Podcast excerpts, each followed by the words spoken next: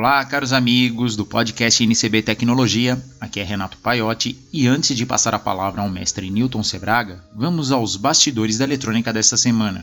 Nos bastidores da eletrônica. Das novidades que chegaram até nós aqui do INCB, o que nos chamou mais atenção vem da Molex. Eles criaram um processo de confeccionar em placas de circuito impresso maleáveis, que podem ser coladas ao corpo humano, Assim, podemos colocar diversos sensores, como um conversor AD, por exemplo, e enviar através de apenas um par de fios todos os dados para uma central. Dependendo do grau de necessidade de um paciente, vários aparelhos são conectados a ele.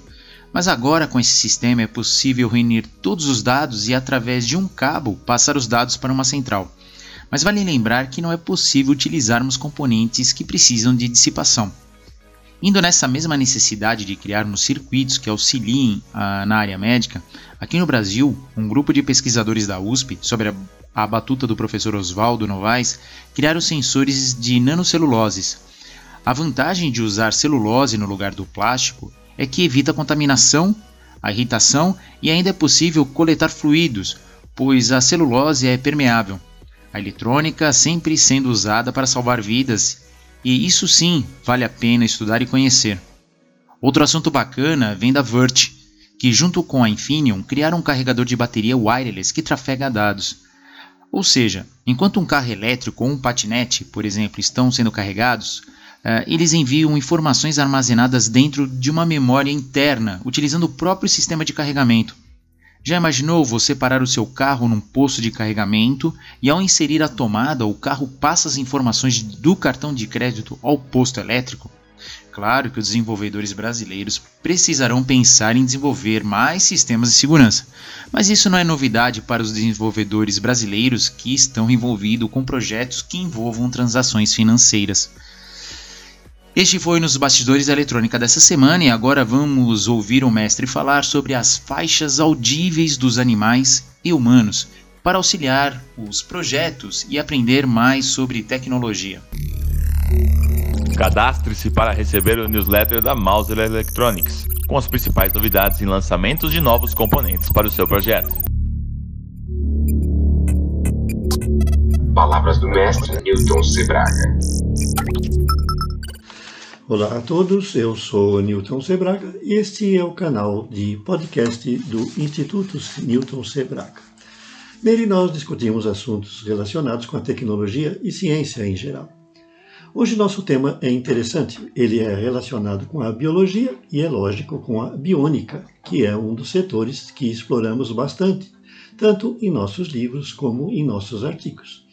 Vocês mesmos que são interessados no assunto podem encontrar muito sobre biônica em nosso livro de biônica que você vai ter acesso lá na seção de livros do nosso site. A biônica, como vocês sabem, ela relaciona a eletrônica e outras tecnologias com a vida, com seres vivos, com seres humanos, com vegetais e com animais. Vocês sabem que os animais têm sensores que podem ver, inclusive, radiações luminosas de frequências que nós não vemos, como, por exemplo, o infravermelho e o ultravioleta. E também sensores de sons, que é o que nos interessa hoje em nosso podcast. De fato, o ouvido humano ele está limitado a ouvir sons que estão numa faixa que vai aproximadamente de 16 Hz até 16, 18 mil Hz, dependendo, é lógico, da idade da pessoa, do tipo físico e da eventual existência de problemas. Mas os animais têm uma faixa mais ampla e vão além. Eles podem também usar órgãos diferentes dos seus ouvidos para ouvir ou perceber vibrações mecânicas ou sônicas. Eles podem, por exemplo, no caso dos peixes, usar a sua linha lateral para receber vibrações infrassônicas que se propagam na água. Assim, existem espécies de peixes que têm na parte lateral do seu corpo linhas sensoras que conseguem perceber vibrações muito fracas que se propagam através da água na forma de infrassons.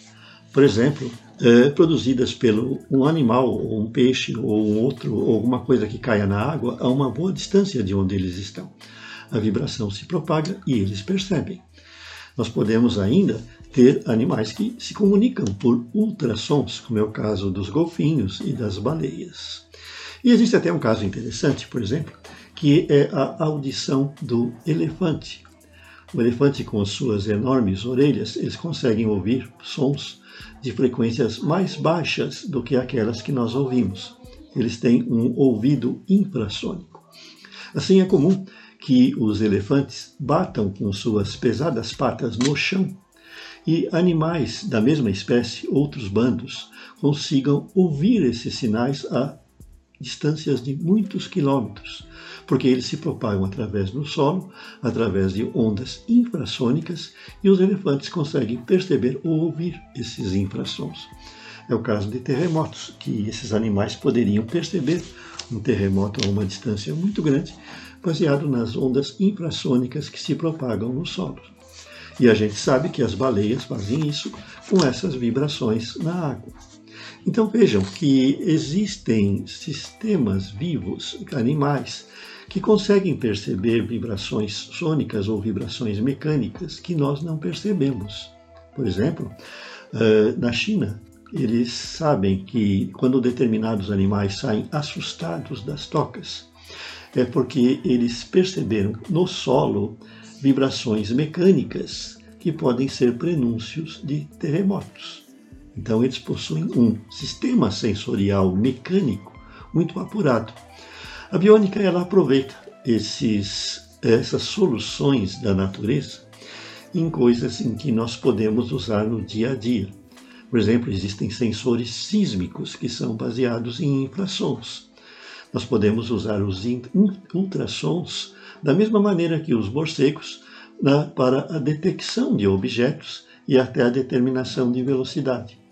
Nós poderemos usar os sistemas de detecção de vibrações ultrassônicas da linha laterais dos peixes em submarinos e outros eh, dispositivos submarinos para detectar o quê?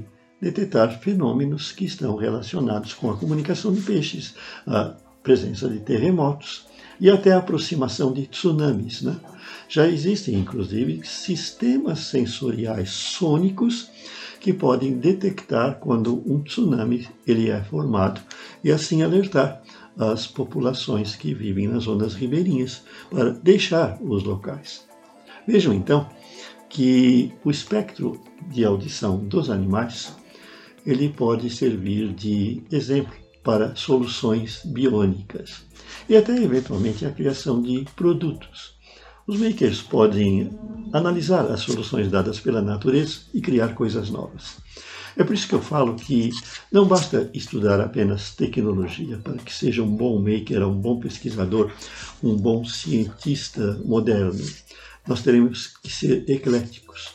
Além daquela nossa atividade principal, que é dentro da tecnologia e da eletrônica, nós precisamos conhecer o mundo que está relacionado aqui à nossa volta, relacionado com a nossa tecnologia. E a biologia é muito importante nesse ponto.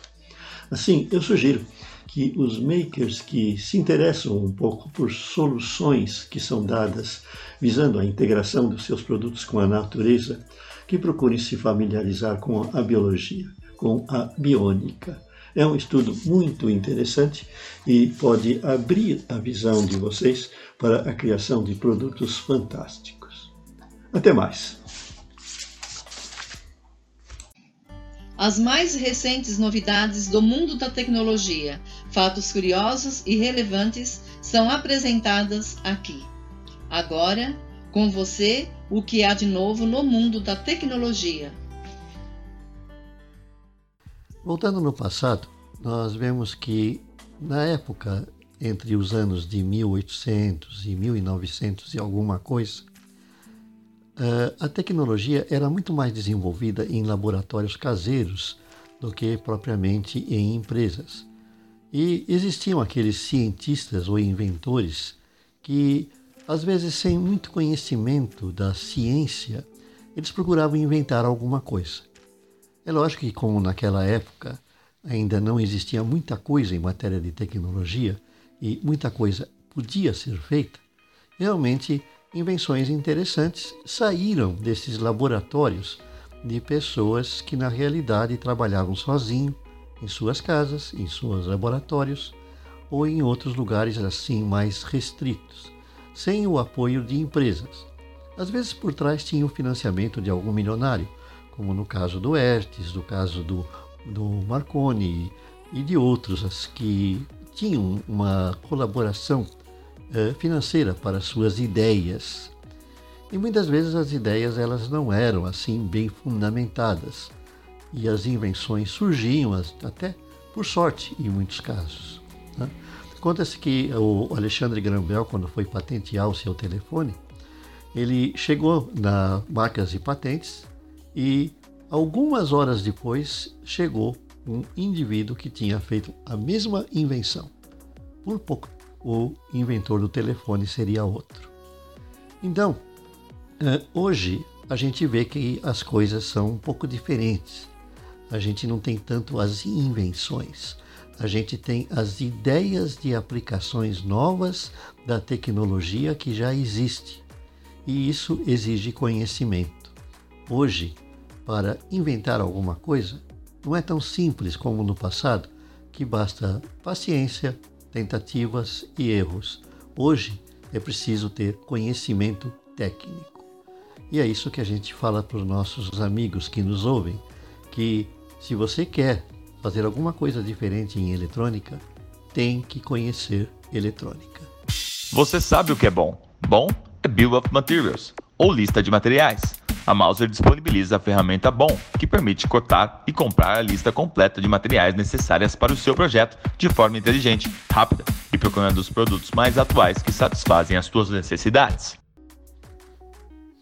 Mais uma curiosidade do mundo da eletrônica. A ideia de se transmitir mensagens através de fios vem desde os tempos de Samuel Morse com a telegrafia. Todo mundo sabe disso. Certo? Usamos ainda até hoje o código inventado pelo Samuel Morse, o código Morse, na transmissão de mensagens telegráficas. Mas os avanços e as pesquisas levaram às vezes a soluções interessantes para se eh, transmitir mensagens. E teve um caso que merece relato, que é de um espanhol que inventou uma maneira que seria talvez o primeiro modem da história para transmitir mensagens de um lugar para outro. O que, que ele fez? Ele interligou duas cidades com um cabo para cada letra do alfabeto. Então, por exemplo, haveriam 22 cabos unindo uma cidade a outra. De um lado ficava um transmissor. O que, que era um transmissor? Era um gerador de alta tensão. E do outro lado ficavam 22 sujeitos infelizes escolhidos para serem o receptor. Então, quando ele queria transmitir a letra A, ele encostava o terminal do gerador de alta tensão no fio A e o sujeito que estava segurando a ponta do fio na letra A dava um berro. E ficava um sujeito numa mesinha anotando as letras. E aí ficava a sequência de letras para transmitir a mensagem. Queria transmitir a letra C, encostava o terminal de alta tensão do gerador no fio C e o pobre coitado que estava segurando na ponta da letra C dava um berro e o sujeito anotava e assim ia transmitindo-se a mensagem. Vocês imaginaram aí o sacrifício dos receptores se a mensagem fosse longa, né? Felizmente, esse sistema foi apenas uma ideia que o sujeito teve e que chegou a testar. Mas é óbvio que não deu muito certo. Né? Uma curiosidade do tempo, dos tempos antigos da eletrônica e das telecomunicações. Não tentem fazer o mesmo. Aprenda eletrônica com os livros da editora do Instituto Newton Sebraga. Centenas de livros para todos os níveis, do iniciante ao engenheiro. Você encontrará seu tema.